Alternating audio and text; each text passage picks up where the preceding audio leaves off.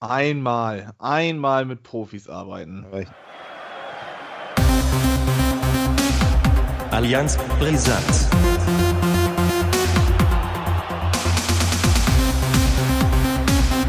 Allianz brisant. Ja, moin, herzlich willkommen und hallo mal wieder zu Allianz Brisanz nach einer kleinen Auszeit, denn ich habe gehört, in Stollham, da gab es kein Internet. Hallo, Ole. Hallo, ja, ich bin wieder äh, am Weltgeschehen angeschlossen. Ja, Am es wurde- Rohr. Es Ja. wurde hier ein bisschen gebaggert. Nicht an, an der Bar, sondern tatsächlich im Boden. Und äh, ja, da gibt es wohl sowas Ja. wie Internetsleitung. Da hat man wohl ein bisschen was von mitgenommen. Ja, Ist eine, eine, eine Klotkugel, ist die da irgendwie zwischen gelandet oder was? ja genau. Ja. Eine Klopfkugel Ja. wurde dazwischen geworfen. Schöne Grüße mal wieder, ne? Ja, Genau. Kennen wir ja alles. Ne? an die werten Kollegen. Ja, ähm, was war eigentlich zuletzt los vor der Länderspielpause, auf die wir nachher vielleicht auch nochmal ganz kurz eingehen könnten? Ähm, da haben unsere Vereine nochmal gespielt. Äh, Der HSV am Montag und Werder am, sag Ja. es mir, Ich glaube, Freitag war das sogar. Das Freitagmittag oder? War, ja, das Ja. wär's, ey. Ja, ich muss aber tatsächlich, zu meiner Schande, muss ich tatsächlich wieder einmal ein bisschen bei mir im Kopf rumwühlen, gegen wen wir gespielt haben. Es war auf jeden Fall wieder ein glorreiches Unentschieden. Ich wollte gerade sagen, es kann nur ein 1-1 gewesen sein. Kann nur Das ein ist 1-1 Euer. Standardergebnis. Ja, ja, was anderes wollen wir nicht haben. Ähm, auf jeden Fall äh, war es so, dass wir gegen einen ganz kleinen Verein aus einer ziemlich ja, kleinen Stadt, die auch relativ unbedeutend ist, äh, auch sehr weit unten in der Tabelle steht, 1-1 gespielt haben. Die haben sowas, also die, die bilden sich da immer was auf ihr Kölschbier ein und, und äh, Ach, die waren das. Ja. Ah, ja, ja, ja. ja, ein ganz Ach, richtig, ja. ja. Ein ganz unbedeutender Wir Verein. kriegen, kriegen wir nicht Köln, da war doch irgendwas mit einer Wette und glaube, wir kriegen doch jetzt eine Kiste, oder? Unabhängig davon, ich habe einfach eine Kiste eingefordert. Also Ja. es wurde Ja. Gaffel versprochen. Ja. Ich würde mich auch mit Frühkölsch äh, zufrieden geben, aber bis jetzt ist von dem lieben Reik noch nichts angekommen. Ich mache eine Äh, Biersuppe. Ich mache eine Biersuppe daraus. Ja. Äh, ich mache das ganz kurz. 1-1 gegen Köln, gegen äh, jemanden, der unten da am Rumwühlen ist in der Tabelle. Ähm, ja, Not gegen Elend oder Elend gegen Elend. Ja. Ähm, das war ganz grausam. Das war genau das Spiel, was ich ähm, ja mir so, also jetzt nicht in meinen Träumen. Äh, in meinen Träumen hätten wir die wieder 6-1 weggeledert. Ähm, in meinen äh, ja, prognostizierten Wegen vorausgesehen habe. Werder äh, hatte Probleme damit, äh, das Spiel zu machen. Köln hat sich hinten reingestellt. Zwei Mannschaften, zwei Vereine, die einen absoluten Anti-Fußball im Moment an den Tag legen. Die eine Mannschaft ist damit ein bisschen erfolgreicher, kommt aus dem Norden, ähm, ist auch weiter nördlich in der Tabelle im Moment noch, noch anzutreffen. Ja. Ähm, und Köln ähm, etwas weiter südlich. Ähm, ja, enttäuschend. Man kann da echt nicht viel zu sagen, weil es halt wirklich einfach ganz, ganz trauriges Fußballspiel war. Ähm, Freitagabends Fußball gucken ist eigentlich so eine ganz geile Geschichte. ja, ähm, ich auch. Aber das jetzt, das war halt auch einfach wirklich kein Augenschmaus. Also es war zu keiner Sekunde irgendwie, dass man sagen konnte, okay, geil. Mm, individuelle Fehler, ähm, dadurch liegt man da 0-1 hinten. Wiederum individuelle Fehler auf der anderen Seite. Bremen kriegt einen Elfmeter da, ähm, geschenkt von Bornau, von Köln. Ja, dass der dann reingeht, ähm, obwohl Bittenkurt geschossen hat, äh, ja, war dann halt vielleicht irgendwo so ein bisschen ausgleichende Gerechtigkeit. Ein Unentschieden, also ein Sieger hat dieses Spiel einfach wirklich nicht verdient gehabt. Unentschieden 1-1 geht vollkommen in Ordnung. Ähm, Ja. Ich persönlich als Werder-Fan von den Tönen, die gespuckt worden sind, von anderen was, hätte mir einen Sieg tatsächlich gewünscht, dann würde ich jetzt auch für den restlichen November etwas entspannter sein. So muss ich sagen, wenn wir ähm, ja demnächst dann mit einer sieglosen Serie weiterführen und nicht sagen, wir sind ungeschlagen. Also ich kann mich tatsächlich erinnern, ich habe sogar Teile davon gesehen, von dem Spiel damals. Freiwillig? So, so, so, so eine Ferngalaxie damals. Und das wievielte sieglose Spiel von Gistol war das eigentlich? Also es ist doch auch schon der Hammer, wie viel Kratzen doch auch schon an 20 oder sowas, oder? Ja, das ist, ist und das war wirklich ein richtiges, richtiges Graupenspiel, tatsächlich. Mhm. Ähm, So habe ich das auch empfunden und das ist auch eigentlich schon spricht für sich, dass es durch ein Eigentor und durch einen Elfmeter ähm, sozusagen, ähm, dass es so die prägendsten Ereignisse waren des Ja, Spiels. absolut. Und ähm, ja, aber ich denke, Bremen bringt das irgendwie trotzdem. Köln ist, ist richtig äh, am Eimer, am Eimer unten Mhm. und ähm, äh, ja, insofern glaube ich, äh, können, kann sich Werder sogar ein paar sieglose Spiele leisten, so wie die Tabelle momentan ist. Äh, und da sind wir ja schon beim Ausblick auf das kommende Wochenende. Da steht doch, glaube ich, so ein ja, Spiel an. Du sagst dazu ja immer, das ist der jährliche Zahnarztbesuch, die Wurzelbehandlung quasi. Ja, also ich sage, ich zitiere da ja nur unseren Basti Prödel, Prödel Basti, ähm, der das damals mal, glaube 2015 irgendwie so äh, angekündigt hat. Ähm, ja, äh, für mich ist es jetzt das ähm, zweite Wochenende hintereinander, wo ich garantiert keinen schönen Fußball sehen werde. Also nicht von der Mannschaft, die ich ähm, dann favorisiere zumindest. Ähm, Ja. Wir spielen tatsächlich gegen München und nicht nur gegen München, sondern auch noch in München. Und das ist dann halt wirklich dieser Ja, aber ähm, Geisterspiel, Geisterspiel. Ja, nichtsdestotrotz, also ich glaube, ähm, die Bayern sind so heftig äh, im Moment in ihrem Flow. Ja. Ähm, Siegermentalität auf dem Platz bis zum geht nicht mehr. Also ähm, aber man muss doch eins, ja. eins sagen jetzt. äh, Das Länderspiel, vielleicht hat es ja Spuren hinterlassen. Aber auf der anderen Seite, es kann natürlich auch sein, dass es eine richtige Trotzrehe. Es sind ja relativ viele äh, Bayern-Spieler dabei gewesen bei der Schmach von, wo haben die gespielt? Auf jeden Fall in Spanien. Sevilla. Äh, ja, Sevilla, ja. ja, okay, kann man so sehen. Andererseits, ähm, ein Neuer kratzt das, glaube ich, nicht viel. Ähm, oder juckt das nicht viel. Und ein, äh, Thomas Müller hat damit ja nun mal im Moment nichts mehr mit am Hut. Ja, der will sich beweisen, der will ja wieder rein. Oder der wird ja schon wieder spekuliert. Ja, ob er das jetzt unbedingt will, weiß ich nicht. Es wird ja von vielen jetzt gefordert, dass er da rein, wieder rein soll oder wie auch immer. Naja, ähm, ich glaube, äh, das, das beschäftigt die Bayern-Spieler relativ wenig. Also vielleicht ein Gnabry, vielleicht ein Sané. Ähm, aber wie gesagt, da hast du dann andere Spieler wie Lewandowski, Neuer, die das halt äh, überhaupt nicht tangiert, weil sie da überhaupt wenig mit zu tun hatten im Punkto Lewandowski oder Neuer, weil der einfach das auch wegstecken kann. Wie gesagt, Müller hat damit nichts zu tun, Boateng hat damit auch nichts zu tun ähm, und der Rest ist aus anderen Ländern gewesen. Also da habe ich jetzt nicht die Hoffnung, dass da irgendwie äh, ja auf einmal der Bayern, äh, die Bayern nicht mehr wissen, ähm, wie man gegen den Ball tritt. Ähm, ich sag mal so, ich hoffe, dass es, dass wir, dass wir das halbe Dutzend uns ersparen. Ähm, fünf würde ich auch nicht gerne sehen. Wenn sie 4-0 oder so verlieren, dann ist das für mich vollkommen in Ordnung. Ähm, da mit was rechnen in dieser Saison jetzt, ähm, nee, also träumen darf man, aber das ist einfach überhaupt nicht realistisch. Von daher ist das auch ganz schnell abgehakt bei mir. Also Schadensbegrenzung sozusagen. ja, es ist, es ist, also wenn man jetzt da sech, sechs Dinger fängt, dann ist das natürlich ähm, schon ja scheiße. Ähm, fürs Torverhältnis auch alleine. Man hat es jetzt geschafft, dass man am siebten Spieltag mit einem ausgeglichenen Torverhältnis dasteht. Wann es das zuletzt bei Werder Bremen gab, weiß ich auch nicht. Ähm, von daher, ja, lass das doch bitte im äh, tatsächlichen grünen Bereich nur bleiben. Ähm, wenn man sich da relativ gut verkauft und unglücklich knapp, keine Ahnung, knapp zähle ich auch ein 3-0 mittlerweile gegen die Bayern, ähm, dann ist das für mich vollkommen in Ordnung und dann geht es dann an die nächste Woche gegen Wolfsburg. Äh, da, Ja, da ist doch was drin. Na, weiß ich noch nicht. Das muss ich mir noch mal genau angucken. Die Wölfe kommen. Ja, naja, ich bin gespannt. Ähm, ja, gut, was soll ich? Ich denke, äh, es, ich tippe mal auf äh, drei Punkte für die Bayern. Lehnt sich sehr weit aus dem Fenster. Ja, ich, ich weiß. Sonst habe ich ja tatsächlich eher tendenziell eher pro äh, Werder getippt. Äh, du warst ja mal ein bisschen, es ist wahrscheinlich liegt in der Natur der Sache etwas skeptischer, aber dieses Mal, glaube ich, ähm, haben wir da beide wahrscheinlich die gleiche Vorahnung. Ja, und dann passiert es auf einmal, dass Bremen die 20 Ja. Spiele oder so punktlos, man, also noch nicht mal einen Punkt hat man ja seit 20 Spielen oder so geholt gegen die Bayern, äh, dann auf einmal was reißt, weil du jetzt auf einmal auch äh, Ja, Kontra- Hoffenheim, Hoffenheim-Effekt, ne? Ja. ja, äh, bei dir war es der HSV. Ihr habt am Montag gespielt. Äh, Prime Ja, elendig. ähm, Also, man musste also, warten und gehabt.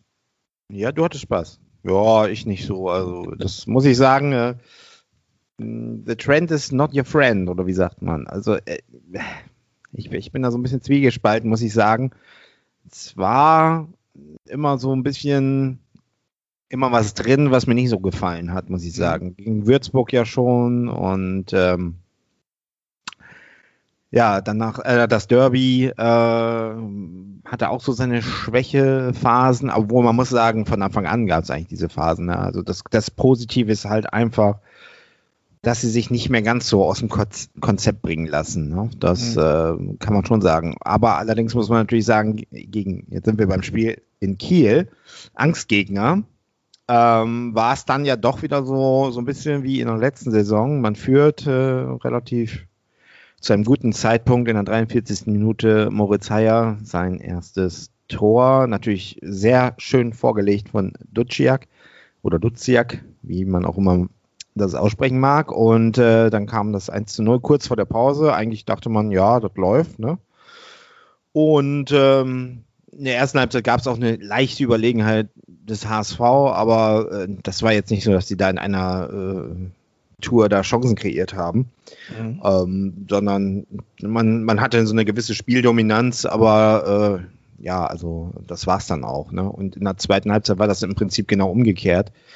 Der HSV recht passiv und hat eigentlich abgewartet und die Kieler spielen lassen und äh, ja, äh, dann irgendwie ab der 75. Minute dachte man, jetzt wollen sie es irgendwie so drüber schaukeln, was ich irgendwie immer falsch finde. Man muss nachsetzen, man muss das, auf das zweite Tor gehen und äh, hat man eben nicht gemacht. Und ähm, dann ist es logisch, dass am Ende die große Flatter kommt und äh, langer Ball.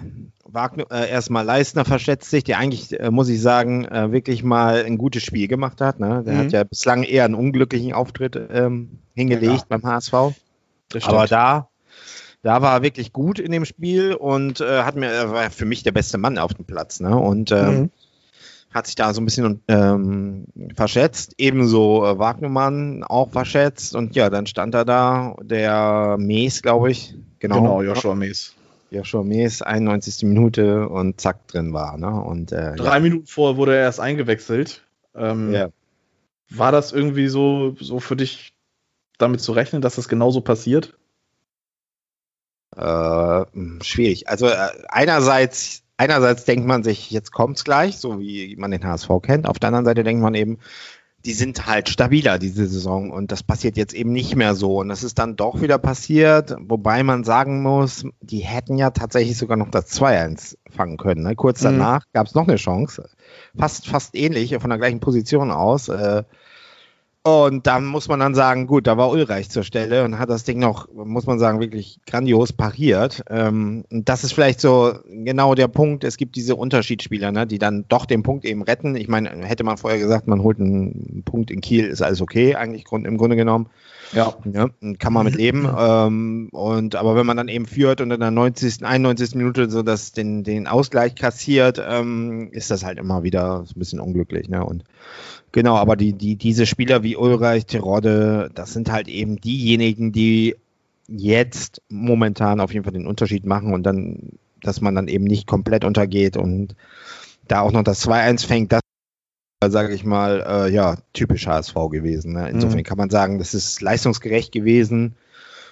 Kann man mit leben. Äh, Spielverlauf ist natürlich unglücklich, aber wichtig ist jetzt für mich, ne, äh, das Spiel jetzt am Wochenende gegen Bochum, dass man da nicht wieder, sage ich mal, so, ein, so einen Spielverlauf hinlegt, mhm. damit man an Stabilität gewinnt und am besten irgendwie äh, relativ früh die Sache klar macht in eine Richtung. Ne? Das wäre schon auf jeden Fall besser.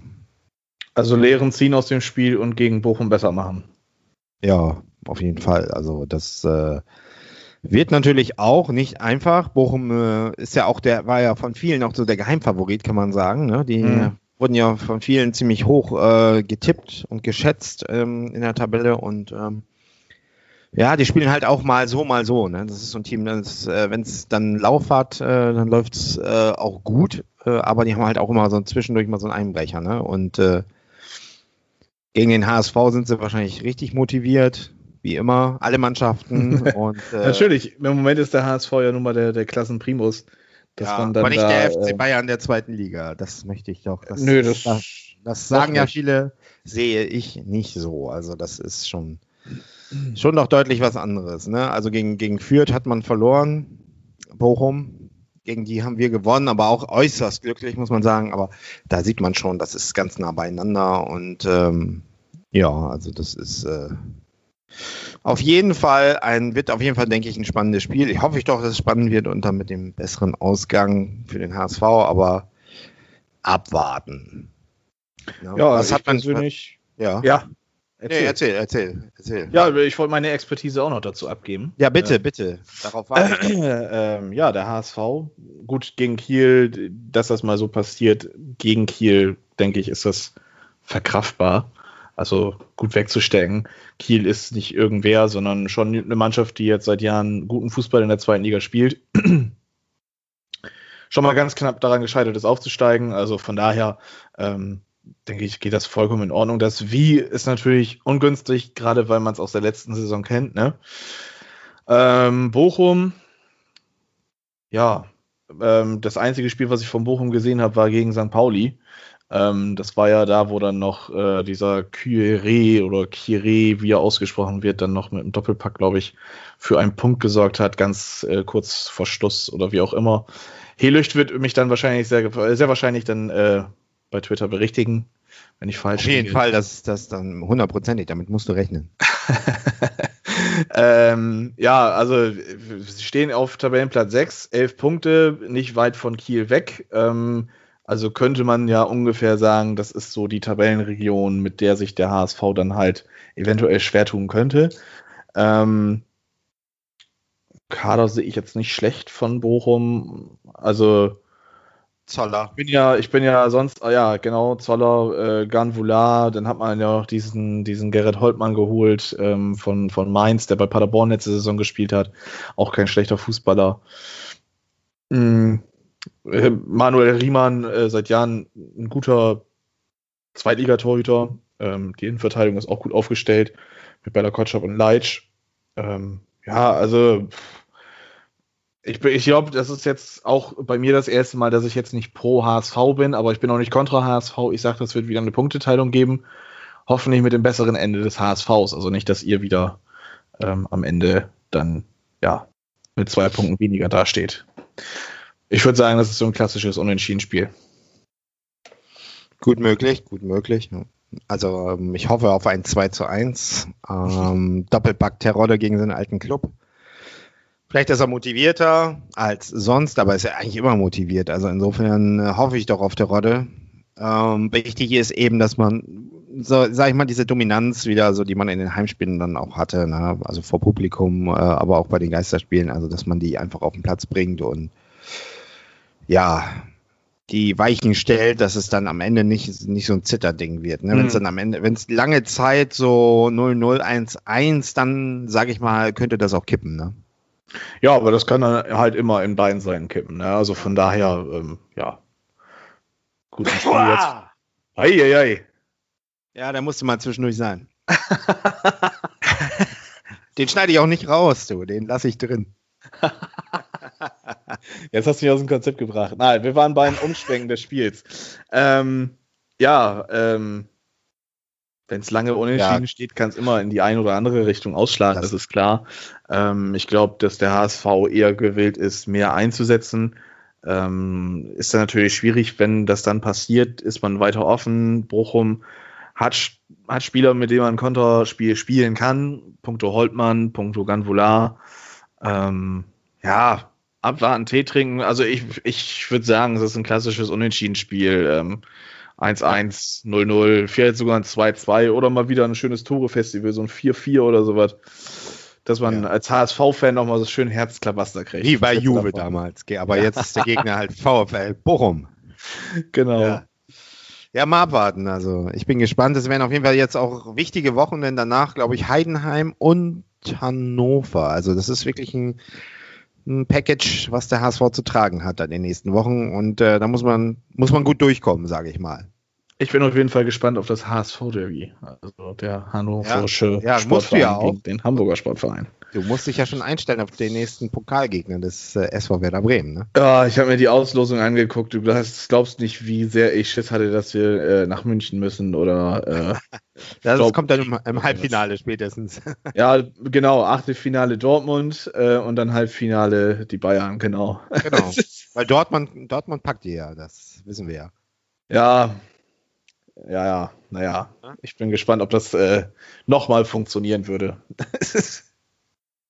Gut, harren wir der Dinge und schauen mal, was das am Wochenende wird. Aber nächste Woche melden wir uns dann mal wieder pünktlich mit der Spielanalyse. Das absolut. Aber schauen wir doch mal so ein bisschen auch auf das vergangene Wochenende. Eigentlich ist es ja gar nicht so unser Thema, Ah, oh weia, oh weia. aber es ist ja im Moment sehr präsent in den Medien und ähm, das war ja nun wirklich, also, heieiei, da hätte ich lieber Ja. Werder Bremen gegen Köln nochmal geguckt. also, Ja, das ist, äh, weiß ich nicht. Äh, also ich muss ganz Unter ehrlich sagen, Unterhaltungswert hatte das ja durchaus. ich muss ganz ehrlich sagen, ich habe wieder einmal keins der Spiele gesehen. ich habe Ja, mir ich bei allen tatsächlich gesehen, also zum Ich Teil. mir- Ich Ja. habe mir bei allen dreien Spielen tatsächlich vorgenommen, mal wieder reinzugucken. Ich habe es bei allen dreien glorreich wieder nicht hingekriegt. Es ist halt auch wirklich so dieser, dieser Würgereflex, den man mittlerweile kriegt, wenn man dann halt DFB 11 hört. Also ist Ah. zumindest ist es bei mir so. Das letzte Spiel, da habe ich mich letztens mit einem, mit einem Freund tatsächlich auch drüber unterhalten. Was ich von Anfang bis Ende zu, geguckt habe, war 2018 Deutschland gegen Südkorea. Und ähm, oh ja, oh ja, und ich erinnere dieses, mich auch. dieses in ja. den 90. Minuten dann nochmal eben zwei. ah, Also, das war ja.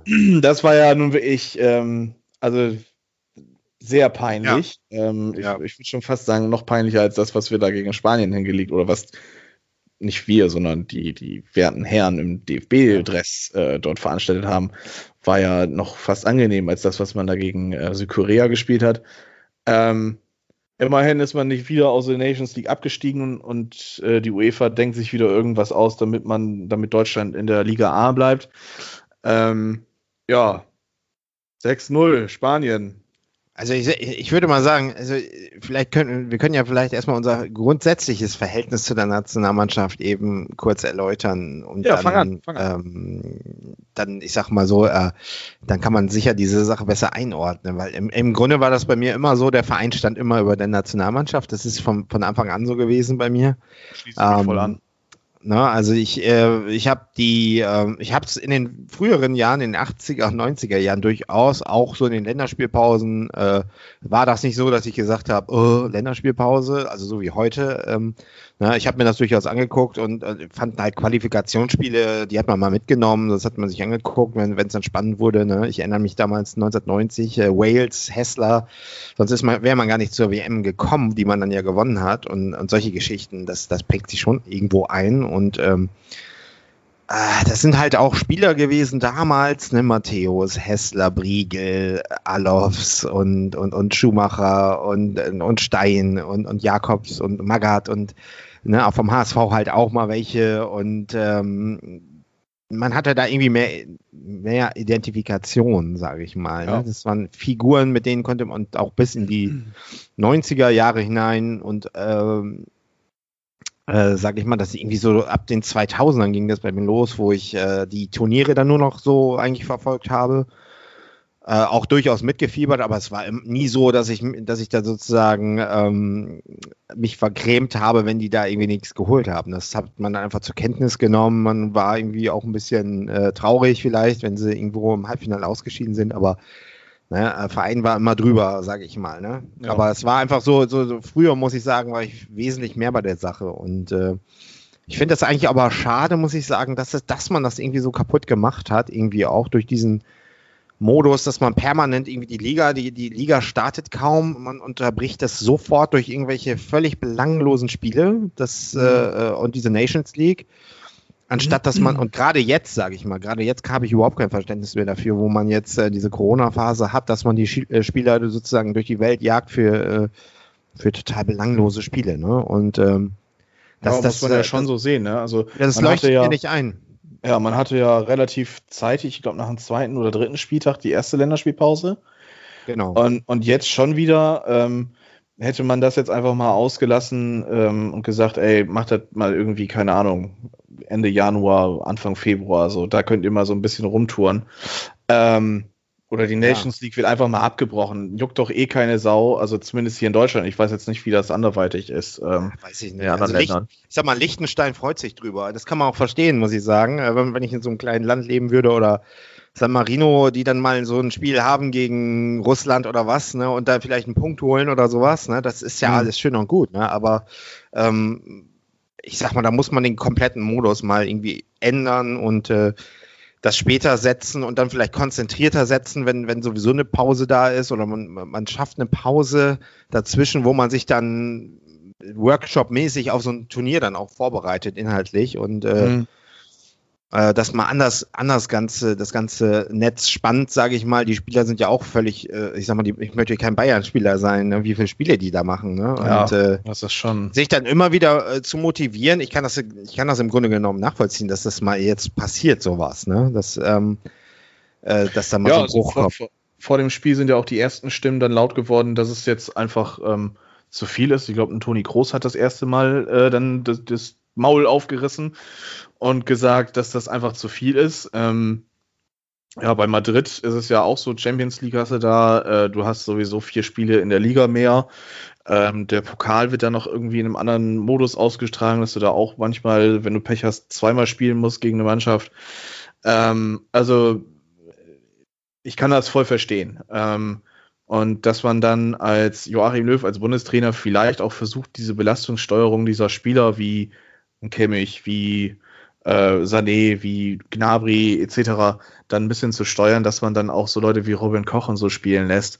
Ähm, aber es ist einfach ein Fußball, der da kein ja. Konzept äh, ja, zeigt. Das ist, ist, der nächste Punkt, ne? Mit, ich sag mal, Löw. Das ist der ja, nächste Punkt. Für, äh, für, mich, für mich auf jeden Fall. Also.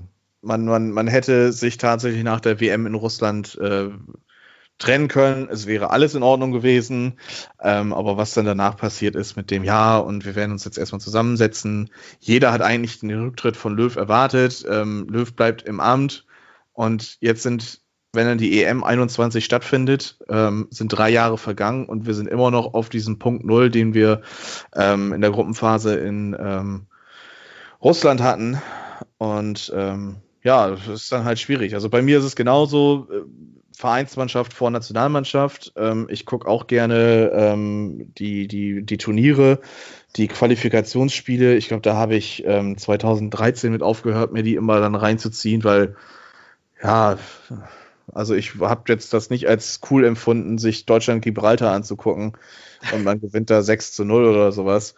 Ähm, von daher habe ich damit halt auch aufgehört. Ähm, man, man kriegt das ja mit. Ich verfolge auch weiterhin die DFB 11, aber ich gucke garantiert nicht die Spiele. Ähm, schon mal gar nicht, wenn die irgendwie auf RTL gezeigt werden. Ja, ja. Ähm, das ist auch so ein Punkt, wo ich mir denke, hm, ja. einfach bei den öffentlichen bleiben. Ähm, naja, äh, nichtsdestotrotz ähm, ist, glaube ich, da auch einfach mal wirklich die Zeit, so ein bisschen frischen Wind äh, durch die DFB-Hallen pusten zu lassen. Und da bin ich halt auch voll bei dir, wenn du sagst, äh, Löw sollte vielleicht seinen Hut nehmen. Ob das jetzt noch Sinn macht vor der EM, man hat jetzt im März, glaube ich, noch mal wieder ein paar Spiele ähm, und dann geht das ja schon im Juni oder so los. Weiß ich jetzt nicht, aber spätestens nach der EM sollte endgültig Feierabend sein. Ja, also ich sehe ich sehe das mit, mit Löw eigentlich im Grunde genommen schon noch früher. Ne? Ich, hätte, ich hätte an seiner Stelle hätte ich nach 2014, nach dem äh, Titel, was soll einem noch passieren?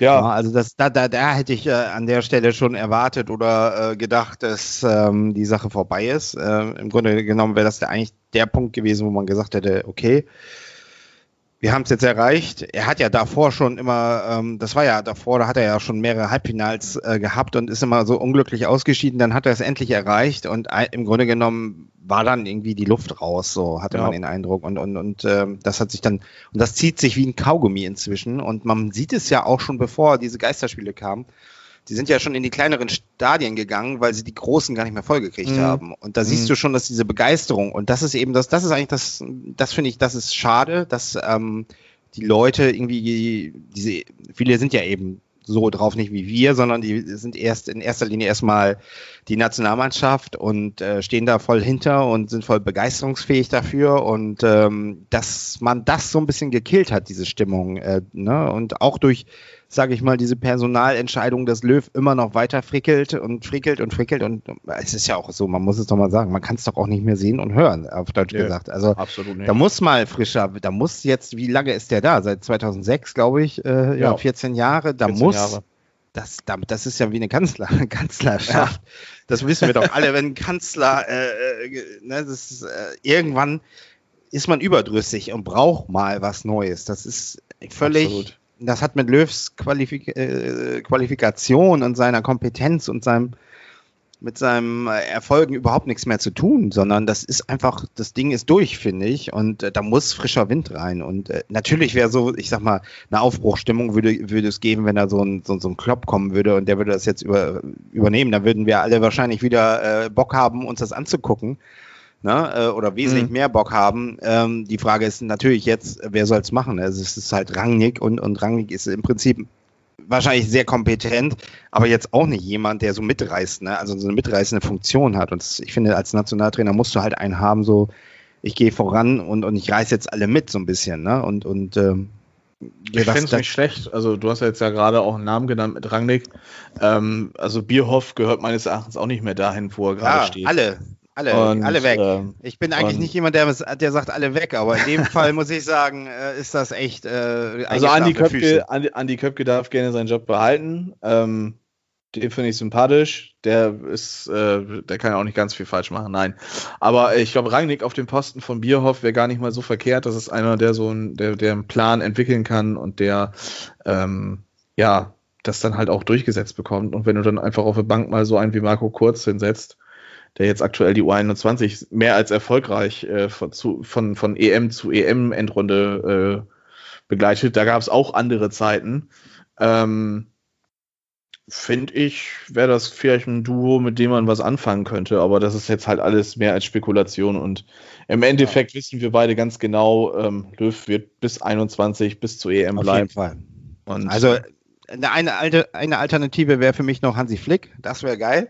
Der dahin und ja. dann haben, haben wir bei den Bayern auch wieder eine Chance, dann hat Werder auch am Wochenende eine Chance, dann einen Punkt zu holen. Wer weiß, wer dann da. Das wäre äh, natürlich auch. Aber Flick wäre zum Beispiel eine Sofortlösung. Ne? Also Flick, Flick könnte ich mir auch sehr gut da vorstellen. Also das wäre für mich auch einer, also könnte ich mich auch, also ich finde find ihn ja, muss man ja sagen, er, ist, er hat einfach ein sympathisches Auftreten so, ne? Das, ja, das ist äh, alles, alles okay so, ne? Absolut. Ja, ja. gut. Nationalmannschaft. Wir jetzt die Biege die Mannschaft. Unserem, ja, genau. Wie kriegen wir jetzt Letzter aber Punkt. Nationalmannschaft den Bogen gespannt zu unserem jetzigen Thema? Fällt dir eine mehr als unangenehme ja, Überleitung ein? Es, es gab doch auch Nationalmannschaftsflops, oder nicht? Ja. Äh, ja, ob die deutsche Elf es in Tim Wiese schaffen würde, das weiß ich natürlich nicht. Aber wir haben uns ein bisschen was ausgedacht, beziehungsweise, ich bin ehrlich, ähm, wir haben uns das nicht großartig ausgedacht. Ähm, auf, aufgrund einer Resonanz aus meinem Freundeskreis ähm, haben wir jetzt eine neue Rubrik eingeführt. Wie würdest du das nennen? Ähm, Oder einfach nur ein neues Thema mal? Neues Thema nennen wir das. Okay, dann nehmen wir, nennen wir es erstmal ein neues Thema, mal gucken, ob wir da mehr draus machen. Da muss ich mir, du, für meine solche kreativen Begriffsfindungen, da brauche ich Kaffee, ich brauche Steaks und Zigaretten. Und Feierabend. Und Feierabend. Ja, da wollen wir ja auch gleich hin. Und Kopfrad äh, und Wiese vielleicht noch. Äh, ich verrate noch nichts. Ich verrate noch nichts. Ich kann dir auch gleich was sagen. okay. Ja, wir, wir haben äh, vor der Aufnahme uns ein Thema ausgesucht ähm, und haben dort eine Top 5 gebildet. Ähm, jeder bleibt bei seinem Verein. Das war die Bedingung. Ähm, und wir haben jetzt einfach mal angefangen mit Top 5 Transfer-Flops. Also Willst du mit deinem Platz. Ja, genau, die Flop 5. Flop 5. Willst du mit deinem Platz 5 anfangen? Ja, mache ich. Ja, also es gibt natürlich beim HSV, ähm, würde ich sagen, 500 Flops. Äh, das, da war die Auswahl war schwierig, ähm, aber ich habe jetzt wir, müssen, wir müssen ja auch noch sagen, wir nehmen jetzt nicht ähm, die, die altbekannten, sondern wir nehmen tatsächlich die Flop 5, die, also die waren schon scheiße, aber man fand sie irgendwie dann doch noch cool. Ja, nicht, nicht bei jedem, muss ich jetzt sagen. Also so, Ei, ich, ich, ei, werd- doch. ich werde dir das jetzt erklären, pass auf. Okay, dann Ich hab- schieß mal los. Ich habe hab auf, auf Platz 5 Michael Gorgard gesetzt, eine Laie vom FC Nantes der ich. Saison 2009. Was denn? Das verstehe ich nicht, warum du den jetzt da hast. ja, ja, ja. Du Also ich hast ja, finde ihn da- sympathisch. ja, ja. Du bist schon klar. Äh, bekannt geworden durch, seine, durch seinen Stolperer an der linken, nee, Moment, rechten Eckfahne, damals gegen einen Verein auch aus dem Norden. Ähm, der Ball, äh, der Ball gelang auf eine Papierkugel und dann ins Aus. Es gab eine Ecke, die hat dann, glaube ich, Baumann reingeköpft in das Ding. Ja, wurde von Almeida, glaube ich, verlängert und Baumann stand am zweiten Ja. Pfosten. Also, und auch ansonsten muss ich sagen, hat er jetzt nicht gerade sicher gewirkt.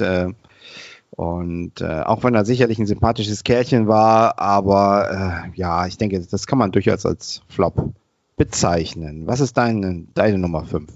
Ja, mein, äh, ach so, übrigens zu der Papierkugel, ich weiß nicht, ob du das weißt, aber diese Papierkugel ist im Vereinsmuseum äh, Ja, des SV Werder Bremen tatsächlich ausgestellt. Im, Ja, im also Museum, oder? Museum. Genau, Museum. Das, also Werder und kreative ähm, Wortkreationen, nein. äh, ja, Platz 5 bei mir. Ähm, ein Schwede, ein Stürmer und nein, nicht Markus Rosenberg. Ähm, Danny Aftic kam ähm, wie fast jeder Flop-Transfer eigentlich in der Winterpause. Wer hat damit gerechnet?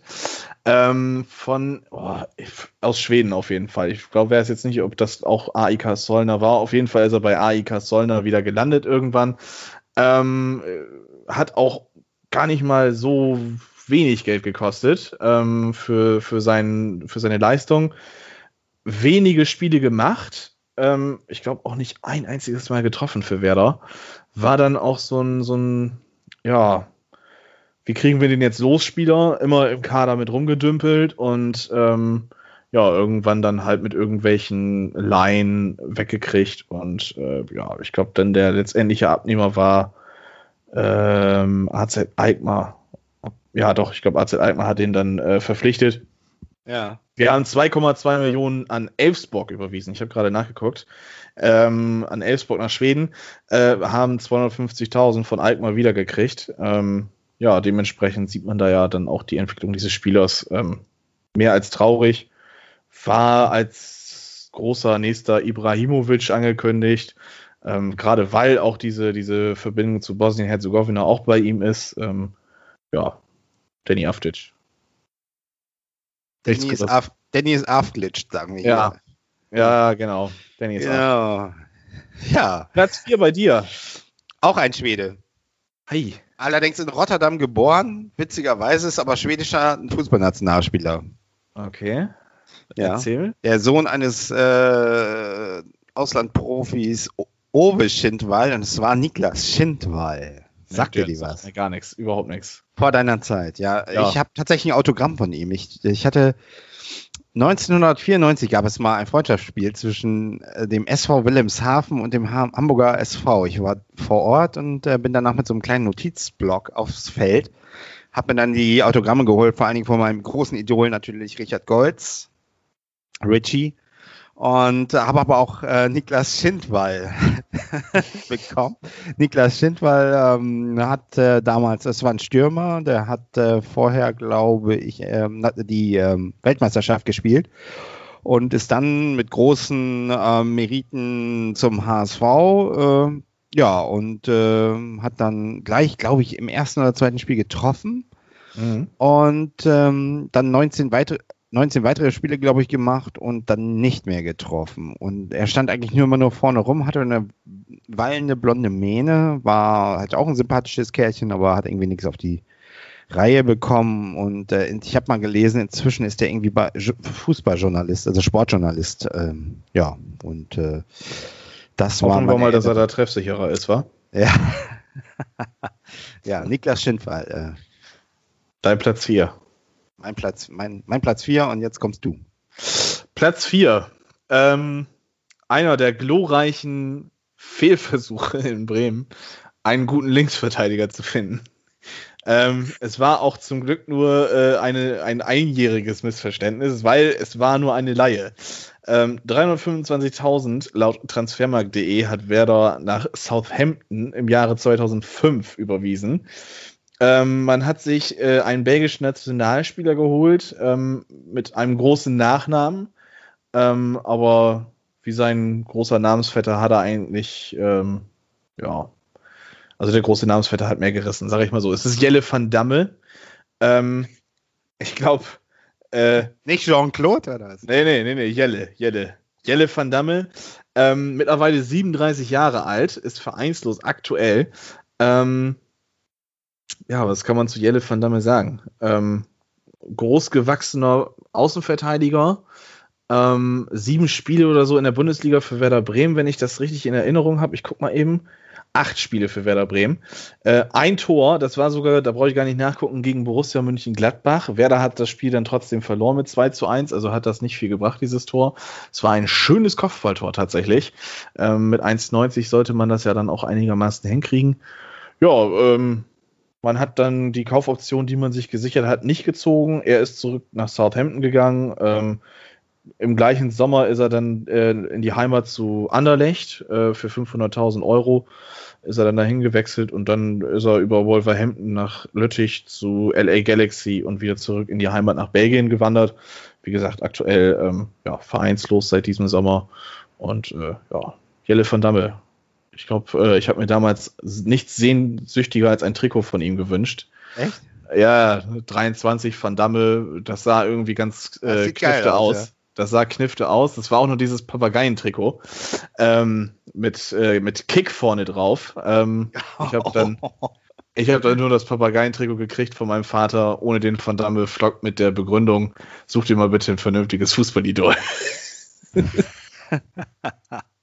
das ist mein Platz 4. Kommen wir zu deinem dritten Platz. Wir sind auf den Treppchen ja, angelangt. Top 3, ey. Ja, jetzt kommt ein Spieler, mit dem ich tatsächlich emotional irgendwie auch was verbinde. Da muss ich ein bisschen ausholen. 1987, der HSV spielte Supercup. So hieß das damals, was heute, nee, heißt heute auch wieder Supercup, stimmt. Zwischendurch hieß es mal Ligapokal oder sowas, ne? Was denn ich, bei ja. einem Supercup zu suchen gehabt? Ja, 87 Pokalsieger, mein Lieber. So, ja, ich habe das live ja. gesehen damals. Äh, und dann war der Supercup danach und damals, äh, das war tatsächlich, äh, das war das Spiel HSV gegen Bayern München in Frankfurt. Man hat ja damals immer in einem sozusagen neutralen Spielort das ausgetragen, was ich auch mhm. ziemlich cool finde, muss ich sagen. Ja, es lief, glaube ich, die 87. oder 88. Minute. Äh, 1 zu 1. Und ähm, Uli Stein liegt am Boden zusammen mit äh, Jürgen Wegmann und äh, das fällt das 2-1 für die Bayern und äh, Uli Stein rastet aus und verpult dem Jürgen Wegmann mal ein und das war der Steinschlag, sagt man ja, also sagte man. Und daraufhin wurde Uli Stein geschasst beim HSV nach seinen großen Verdiensten mit dem Verein, also mehrere Meisterschaften, Europapokal und so weiter und so fort. Und man sagt ja auch seitdem, naja, ist so der Wurm drin beim HSV. Wobei ich muss immer für mich sagen, Uli Stein, grandioser Torwart, aber ich konnte mich mit dem, mit seiner prolligen Art nie so ganz identifizieren. Mhm. Ähm, dann kam ja Richard Golz rein, als ich, glaube ich, 18-jähriger Jungkeeper, hat dann ein oder zwei Spiele gemacht, äh, aber man wusste schon da, dass der braucht noch seine Zeit und dann hat man einen Keeper verpflichtet aus Jugoslawien, der hieß Mladen Pralia, ja, und war dann der Fliegenfänger der Nation, hat gleich am ersten Spieltag äh, gegen die Bayern sechs, Ding sechs Dinger gekriegt. Ähm, es gab noch ein weiteres Spiel, ein 8 zu 2 in Mönchengladbach. Ouch. Wobei er da ausgewechselt wurde. Und er ist tatsächlich bekannt geworden, weil er die Bälle immer nach vorne hat abklatschen lassen und, und äußerst äh, unglückliche Figuren machte. Ich kann mich erinnern. Wobei ich weiß noch, als er kam, ich dachte, Mensch, das ist aber ein Typ, so, so ein großer Typ, ähm, also wirklich mit Ausstrahlung muss man sagen, so man dachte erst so, das ist einer, der jetzt geht's aber richtig ab, ne? Und dann kam dieses 6 zu 0 und dann war eigentlich alles vorbei, ne? Und ähm, er hat auch irgendwie, glaube ich, in meinem Interview gesagt, dass er hat überhaupt die Sprache nicht verstanden, hatte keine Anbindung an die Mannschaft, also da lief mhm. sehr viel schief.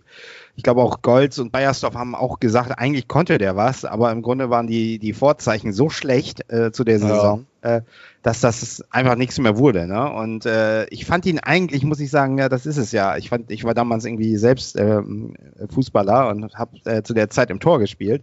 Mhm. Und da ist man ja dann so, wenn da einer kommt, Mensch, da, da identifiziere ich mich ja jetzt erstmal mit. Ne? Und äh, ich habe mich mit Golds identifizieren können und auch mit Pralia tatsächlich eher am Anfang. Und war auch ein bisschen, fand das ein bisschen traurig, wie das so, so ablief. Der hatte wirklich überhaupt keine Chance. Der, dieses 6 zu 0, da, das hat sich dann noch vier, 13 Spiele so weiter äh, durchgezogen. Mhm. Und dann ähm, kam neuer Trainer, ich glaube Reimann, und dann war er Geschichte. Ne? Und äh, es ist, der Witz ist allerdings, das kann man auf YouTube sehen, es gab zwei oder drei Spiele, eins gegen den VfB Stuttgart. Äh, am besten verlinke ich das mal in die Show Notes oder sowas. Äh, das ist der Hammer, was er da hält. Also der, der hält ja wie ein junger Gott. Da hat der HSV 3 zu 0 gewonnen. Und mhm. man sieht, was der eigentlich kann. Denn der konnte eigentlich was, aber das war so schon im Brunnen gefallen, diese Sache, dass äh, jeder war froh, als er dann weg war. Ne? Und dann ähm, kam, glaube ich, Keutka und äh, um das abzurunden zum Abschluss, Pralia, ich habe mir mal so angeguckt, was er danach gemacht hat. Er hat dann wieder bei Hajduk Split gespielt und äh, inzwischen ist er Trainer, unter anderem beim Verein Lutsch Energia Vladivostok. Gesundheit. Jetzt bist du dran. Mein Platz 3. Das war ähm, ja zu meinen ganz frühen Anfängen. Ähm, Doublesieger mit dem SV Werder Bremen. Äh, kam im Jahre 2002 von Bayer Leverkusen für eine Leihgebühr. Also es war eine zweijährige Leihe ähm, von 200.000 Euro an die Weser. Trug die Rückennummer 17 und hörte auf den Namen Markus Daun. Seines Zeichens Mittelstürmer und damals wohl eines der größten, ähm, ja, oder nicht der größten, sondern eine große Sturmhoffnung für die deutsche Nationalelf. Das Thema hatten wir. Ähm, startete auch in der ersten Saison gar nicht mal so schlecht für den SV Werder Bremen. Hat, glaube ich, vier Tore oder so für Werder geschossen. Ähm, sogar auch gegen den FC Bayern München beim 2 zu 0 Sieg äh, konnte er treffen. Ähm, hat auch einige Spiele von Anfang an gemacht, setzte sich auch gut durch und dann in der Meistersaison hatte er, glaube ich, nur drei Kurzeinsätze. Ähm, ja, warum habe ich diesen Spieler als äh, ja, interessant empfunden? Ähm, ganz einfach. Ich habe damals Panini-Sticker gesammelt. ähm, und Markus Down war der eine Sticker, der mir fehlte, um dieses Heft voll zu kriegen. Und ähm, irgendwie hat sich das bei mir so damals äh, eingebrannt, das muss ja ein seltener Sticker sein, der muss ja gar nicht mal, der, der, der kann ja eigentlich nur gut sein, dieser Markus Down. Und äh, ja, seitdem war der Markus Down für mich irgendwie ein ziemlich interessanter Spieler. Ähm, ja, hat wie gesagt nicht viel gerissen bei Werder Bremen, ist auch eher dafür bekannt, dass er in der zweiten Liga dann, wenn er mal getroffen hat, getroffen hat. Nachdem er bei Werder war, ist er zu ähm, äh, den Kollegen vom Glub gewechselt nach Nürnberg. Ähm, von da ist er nach Aachen, Duisburg und äh, ja, dann ist er irgendwann in der Versenkung ähm, gelandet und ja, ist jetzt 40 Jahre alt, ist beim, bei Bayer Leverkusen, glaube ich, als Jugendtrainer aktiv ähm, ja, hat auch eine ziemlich legendäre rote Karte damals gesehen. Ähm, ja, viel gibt es zu diesem Spieler halt nicht zu sagen, außer dass er in den U-Nationalmannschaften gespielt hat. Für die U21 hat er sechs Spiele gemacht, drei Tore geschossen. Er war auch in dieser 2006er B-Mannschaft für die Nationalmannschaft mit am Rumkraxeln, Rumwerkeln. Ähm, hat da ein bisschen versucht, Fußball zu spielen, hat da auch wohl äh, getroffen. Aber alles in allem eher ein in der zweiten Liga gefürchteter Fußballspieler als in der ersten Liga. Und äh, das hat er auch eindrucksvoll bei seinen restlichen ähm, Stationen in der Bundesliga bewiesen. Ähm, ja, trotzdem für mich ein sehr sympathischer Spieler. Ähm, ja. Das ist das Wichtigste, oder? Das ist das Wichtigste eigentlich. Eigentlich äh, doch. Vielleicht hört Markus Down ja durch irgendwelche Zufälle mit, hey, ich bin der eine, der sich damals bei, äh, bei Werder Bremen nach dem äh, Markus Down-Trikot erkundigt hat. das ist mein Platz 3. Jo, super. Dann Platz 2. Jetzt, ja, jetzt, ich lese vor, Wikipedia. Paul Josef Herbert Scharner ist ein ehemaliger österreichischer Fußballspieler, oh, ja. der, der, seit Jänner, Jänner 2019 als Amateur beim niederösterreichischen Fünfligisten SC Melk Spiel. Oh Gott, oh Gott. Das ist übrigens was Neues äh, für mich. Ja, der gute Paul, der gute Paul kam von aus der Premier League, glaube ich, zum HSV 2003 12 von West Bromwich Albion.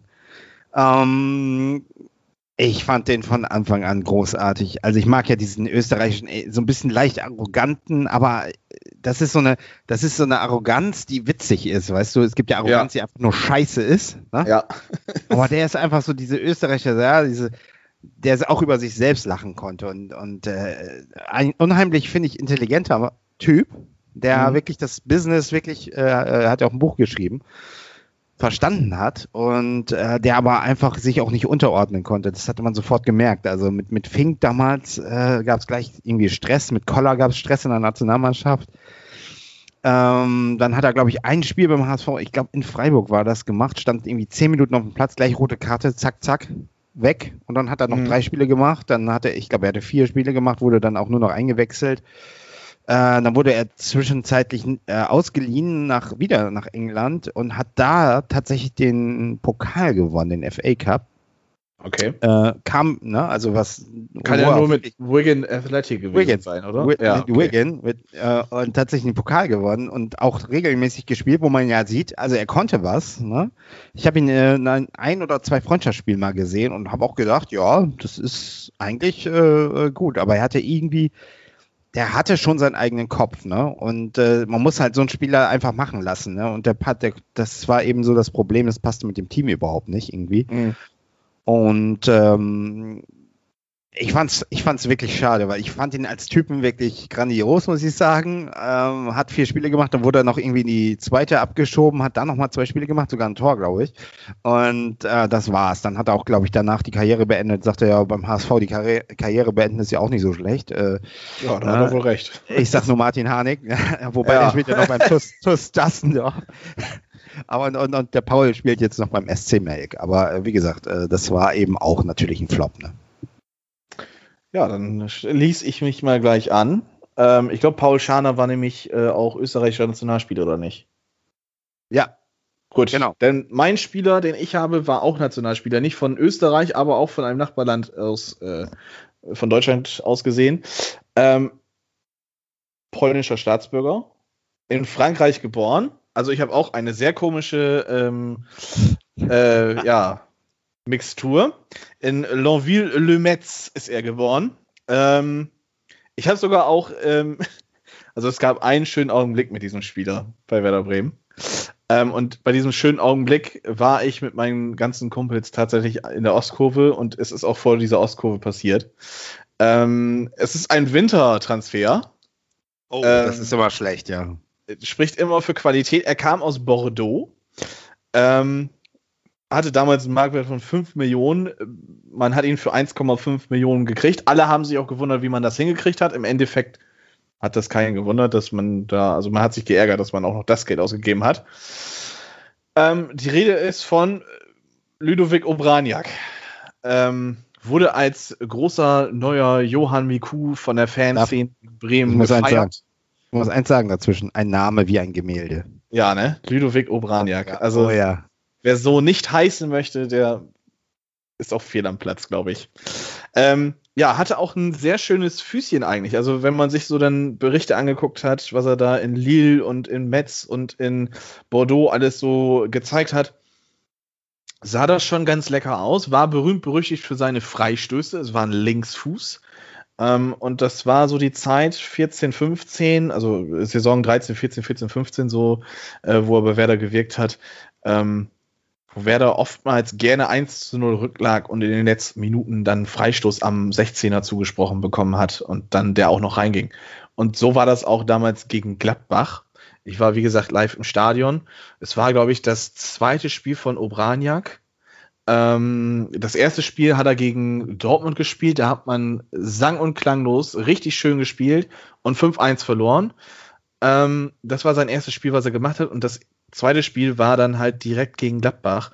Und ähm, ja, das war dann seine, nee, die Heimpremiere hatte er auch gegen Dortmund, stimmt, sehe ich gerade. Und ähm, alle haben sich dann gefreut, als in der 88. Minute Wolfgang Stark ähm, Freistoß kenne ich. hat für Werder. Ja, Wolfgang Stark, ja, kennst ja. du. Den kenne ich. Ähm, 88. Spielminute. Ich glaube, ähm, das war, wer war das noch? Ich glaube, Martin Stranze, der hat äh, hat Junusovic da mega dumm gefault oder, oder Di Santo, ich weiß es nicht. Also es war, es musste auch bestraft werden, weil dieses Foul einfach so dumm war. Und ähm, ja, alle haben sich gefreut. Es wusste jeder in der Kurve, okay, es wird jetzt passieren. Ähm, der Freistoß geht rein, also entweder macht ihn Junusovic rein ähm, oder Obraniak oder Asani Lukemia wird ihn da irgendwie in Naldo-Manier unter die äh, unter die Balken ähm, dann halt runter schweißen. Ähm, ja, ähm, im Endeffekt äh, segelte dieser Ball dann in Terstegens Maschen und äh, die ganze Ostkurve ist ausgerastet, als hätte Werder Bremen gerade den Siegtreffer zum 2 zu 1 zur Meisterschaft geschossen. Ähm, das waren nämlich noch so die Augenblicke oder die Momente, wo man sich über einen Punkt tatsächlich gefreut hat, als hätte man die Meisterschaft gefeiert. Ähm, ja, mittlerweile ist er ähm, nicht mehr aktiv, wie fast alle in meiner Liste. Ich glaube, nur ein Platz ist, der jetzt dann halt gleich kommt, der ist noch aktiv. Ähm, hat dann nochmal so Stationen wie Çaykur mitgenommen in, äh, in, in der Türkei. Ähm, über Umwege ist er dann äh, zu Maccabi Haifa nach Israel gegangen und hat dann seine Karriere bei äh, Auxerre oder sowas dann ausklingen lassen. Hat dann äh, den Vertrag nicht verlängert bekommen und ähm, ist dann, oder hat dann ein Jahr später gesagt, ich lasse es mit dem Fußball. Ob er jetzt noch irgendwie unterklassig Fußball spielt, weiß ich nicht. Ähm, sei noch gesagt, 34 Spiele und sechs Tore für Polen. Ähm, ich glaube, der war auch bei der, bei der EM 2012 relativ oder sehr gut präsent, hat da auch äh, ähm, ja so mit seinen Standards ein bisschen versucht, die Gegner zu ärgern. Ja, Ludovic Obraniak, ein Name wie ein Gemälde. Das Freistoßtor musst du dir auch mal angucken. Ähm, das ist ja, für ich, also es ist wunderschön. Also, also der Name ist mir entfallen, also tatsächlich. Also das ähm, muss ich mir gleich nochmal angucken. Das musst du dir wirklich an. Also es war wirklich ein richtig schönes Freistoßtor, aber wie gesagt, mehr Positives gibt es zu diesem Spieler tatsächlich nicht äh, ja. ja. zu vermelden. Ähm, Obraniak mein Platz 2. Pole, Pole Position jetzt, ja? Jo, Pole Position. Okay, ich sag ein paar Zahlen. IFK Göteborg, 53 Spiele, 21 Tore. FC Groningen, 56 Spiele, 32 Tore. PSV Eindhoven, Laie, 25 Spiele, 8 Tore. Panathinaikos Athen, 112 ah, Spiele, ja, ja, ja. 112 Spiele, 72 Tore. Al Ain, Al Ain Club, keine Ahnung, 40 Spiele, 35 Tore. Und jetzt FC Krasnodar, 32 Spiele, 13 Tore. Und jetzt kommt's, HSV, 54 Spiele, 5 Tore. Wer Kann ist es? Namen sagen? Gerne. Markus Berg. Ja, der Markus. Muss man da eigentlich und 10 Mille hingelegt für den Top, Top Jugendspieler zu der Zeit, glaube ich. Das Tut war, das eigentlich ich, immer noch weh? Oder? Das war, das war wirklich, das war wirklich die, die Entdeckung. Man dachte, da kommt der neue Van der Vaart, da kommt der Spieler schlechthin. Ja, äh, er hat also wirklich nichts getroffen. Ähm, ich kann mich an ein Spiel erinnern, wo, wo, ich, wo er alle mitgerissen hat. Das war, glaube ich, in Glasgow gegen Celtic, Euroleague. Und da hat er, glaube ich, das entscheidende 1 zu 0 geschossen. Ich bin mir nicht mehr ganz sicher. Auf jeden Fall hat er da ein ganz wichtiges Tor geschossen. Das war so sein, sein, sein berühmtester, wichtigster Moment beim HSV. Mhm. Und dann irgendwann ging gar nichts mehr. Dann hat er irgendwie nochmal, ist er dann irgendwie ähm, so für die letzten 15 Minuten gekommen. Da waren ja auch die Zeit dann, wo Petrisch dann in einer Tour getroffen hat. Und Van Nistelrooy kam dazu, hat auch getroffen. Da hat den Berg dann überhaupt keine Chance mehr. Und äh, er kam dann immer nochmal rein. Aber äh, das war wirklich, also das waren wirklich 10 Millionen, die man wirklich hätte sich sparen können. Also das war wirklich ein großer, großer Flop. Aber er kann was, das sieht man ja nun bei den Zahlen. Also der, dass Absolut. der was kann, äh, ist ohne Zweifel so. Ja, mache ich einfach mal weiter, ne? Jetzt Trommelwirbel. Platz 1. Ja. Bei mir. Ähm, ja, ich werde jetzt gerne seine Vereinshistorie vorgelesen, aber dann würden wir morgen auch noch aufnehmen. Ähm, deswegen lasse ich das einfach. Ähm, ja, er ist äh, UEFA Cup-Sieger mit Schachtja Donetsk geworden. In einem Spiel, ich glaube, leider gegen Werder Bremen. Ähm, das Spiel habe ich verdrängt. Ah, ich ähm, erinnere mich, ja. Äh, genau, er selber hat nicht großartig viel dazu beigetragen, dass Schachtja Donetsk ähm, ja, UEFA Cup-Sieger geworden ist. Ähm, aber Werder Bremen hat sich gedacht, oh Mensch, Schachtja Donetsk, die haben uns geschlagen, die sind UEFA Cup-Sieger, die werden doch bestimmt irgendwelche guten Spieler haben, die die uns verleihen möchten. Also man merkt, da ist so eine gewisse Konstanz in meinen Top 5. Ähm, es war wieder ein Leihgeschäft. Ein nicht sehr günstiges Leihgeschäft. Man hat 1,5 Millionen Euro nach Donetsk tatsächlich überwiesen. Ähm, er ist bolivianischer Nationalspieler, auch noch aktuell. Also es ist, wie gesagt, der eine aktive oh. Spieler noch, den ich äh, in meiner Liste habe. Ja. Ähm, hat in 73 Spielen 17 Mal genetzt, ist auch Stürmer, ähm, besitzt allerdings auch die brasilianische Staatsbürgerschaft. Ähm, ist aktuell bei Cruzeiro oder wie es auch ausgesprochen wird, in der zweiten Liga in Brasilien nur noch am Kicken. Ich spreche von Marcelo Moreno Martins.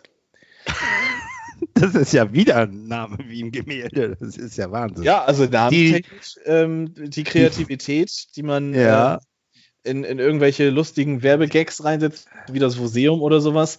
Ähm, da hat man dann aber besseres Talent erwiesen, sich ähm, Gemälde als Namen dann halt äh, in, in das Haus reinzuholen. Die, ähm, die fußballerische Alliteration übrigens für den Deutschlehrer unter uns. Genau. Äh, ja, was hat er geleistet? Also, er hat keine Tore, also doch, er hat Tore geschossen für Werder. Ich will jetzt das auch einmal wirklich ganz genau äh, auflisten, was der tatsächlich gerissen hat. Also in der Bundesliga fünf Einsätze. Wie viele Tore hat er geschossen, Deine? Was schätzt du? Wie viel, wie viel waren das? Also fünf Einsätze in der Bundesliga. Fünf, fünf Einsätze. Äh, wie viele ah. Tore er geschossen hat? Fünf. Nee. Null. Natürlich null. null. Äh, ja. Er hat drei Tore geschossen für Werder Bremen. Ich werde jetzt auch nochmal genauestens nachschauen, wo es ist. Ich glaube, zwei waren im DFB-Pokal und das eine äh, in der Europa League, genau. Äh, er hat im DFB-Pokal gegen Union Berlin einen Doppelpack dann geschossen, wo man schon 3-0 führte. Er hat dann das 5-0 perfektioniert. Und in ich sehe es gerade. Äh, er hat ein Spiel in der, äh, oder zwei Spiele in der äh, Euroleague gemacht. Am ersten Spieltag gegen CD Nacional eine Minute gespielt und am fünften Spieltag auch gegen CD Nacional aus Portugal. Äh, da allerdings volle 90 Minuten, hat auch einmal getroffen und ein Tor vorbereitet. Ähm, also es, man konnte erahnen, dass dieser Spieler tatsächlich was, was drauf hat. Ähm, er hat aber dann doch eindrucksvoll bewiesen, dass er dann mit zu hohen Erwartungen dann angekommen ist in, nach Bremen. Also man muss sagen, ähm, es war die Zeit, wo Werder nur noch mit einem Stürmer wirklich gespielt hat und man hatte noch Hugo Almeida, man hatte noch ähm, Claudio Pizarro im Kader. Mhm. Weshalb das dann so ein bisschen schwer war, sich dann da halt auch wirklich durchzusetzen. Ähm, die Laie wurde vorzeitig äh, beendet, tatsächlich. Ähm, ich glaube, man hatte ihn für zwei Jahre ausgeliehen und nach dem ersten Jahr hatte man schon die Reißleine gezogen. Ähm, ich gucke mal eben nach, ob das jetzt auch wirklich so stimmt, was ich hier erzähle. Ja, genau. Äh, nee, der ist sogar tatsächlich noch im gleichen Jahr wieder schon gewechselt. Äh, zurück zu Schachtjahr. Am 31.12.2009 hat er dann wieder Werder verlassen. Hat also gerade mal vier Monate in Bremen dann ähm, ja, versucht, Fußball zu spielen und ist dann zu Wigan Athletics äh, gewechselt. Und äh, ja, von da aus ging es dann nach Brasilien irgendwann, spielte dann jetzt eine Zeit lang in äh, China und ist jetzt wahrscheinlich zum Karriereausklang nochmal zurück in seine zweite Heimat Brasilien zu Cruzeiro äh, gewechselt. Da hatte er dann so seinen großen Durchbruch. Ich glaube, Schachtja Donetsk hat 9 Millionen damals für ihn bezahlt. Also das war schon äh, auf der Weltbühne ein Name, der als Talent galt. Und äh, ja, deswegen, also das war schon eine ganz interessante Geschichte. Und wenn sie nicht gestorben sind? Dann spielen sie noch heute? Dann spielen sie auch noch heute, genau. ja, Marcelo Martins, mein äh, Platz 1. Ähm, jo. Das waren zehn glorreiche Spieler, die wir da aufgelistet haben, oder? Die Flop 11 von Allianz Brisanz. Ein Spieler müssen wir noch so. dazu. Ja, einen müssen wir noch dazu, da würde ich sagen Hillücht. Ja, genau. Den setzen wir ja. einfach als Libero hin und dann passt das. Und da sind wir auch bei der allerletzten Frage, die dann noch doch noch kam bei Twitter und zwar vom Reik. Er fragt, und wird es gegen Bayern zweistellig für Werder? Ähm, die Frage geht dann wohl an mich, ne? Ja, also ich sag dazu nichts. ja, ich bin ja der Werder-Experte. Äh, von uns beiden, äh, ja, wird es zweistellig. Ähm, für Bayern ähm, garantiert nicht. Also die werden keine zehn Dinger von uns fangen. Für uns Ja, also äh, wir sind in der Verfassung, dass wir uns das mal äh, wieder einfangen könnten, ja. Allerdings glaube ich, dass Bayern äh, nach dem 6-0 Gnade walten lassen wird und dann, äh, also Gnade walten lassen würde und dann äh, würden sie das Fußballspielen äh, einstellen. Okay. Also ich, ich denke, es wird nicht zweistellig. Also es wird Nee, vielleicht nee, das, vielleicht wird es 9, 9 zu 2, würde ich sagen. Das nee der, der, das könnt ihr gerne für euch weiterhin behalten. Da habe ich kein ja. Problem mit. ja, wir haben immerhin zwei Tore geschossen, das darf man nicht vergessen. War das nicht sogar eins von Westermann? Ich glaube sogar ein Doppelpack, also zwei herrliche äh, Kopfballtreffer, wirklich. Ins Eck rein, perfekte Tore. Äh, ja, war eigentlich alles gut, bis auf die neuen Gegentore. Ja, dann halten wir uns mal das nochmal offen für eine eventuell neue Top. Genau. Ähm, wir haben jetzt erstmal alles beredet, glaube ich, ne? Ja, ich bin auch fertig, muss ich sagen. Du machst mich richtig fertig hier. ich brauche jetzt ein Stück Torte. Ja, und äh, Pernod Cola brauchst du wahrscheinlich auch noch, oder? Ja, später, so nach 18 Uhr. Ja, dann gut Ja. Kuchen und gut Durst. Gut, hervorragend. Ich äh, danke fürs Gespräch. Äh, hat Ja, mich gerne. gefreut, hat mir Spaß gemacht. Ne? Und äh, wir hören und sehen uns dann nächste Woche ähm, und schauen mal jetzt ein bisschen Fußball am Wochenende. Auf jeden Fall, das würde ich sagen. Alles klärchen. Harry, fahr das Band ab. Jo. Allianz Brisant.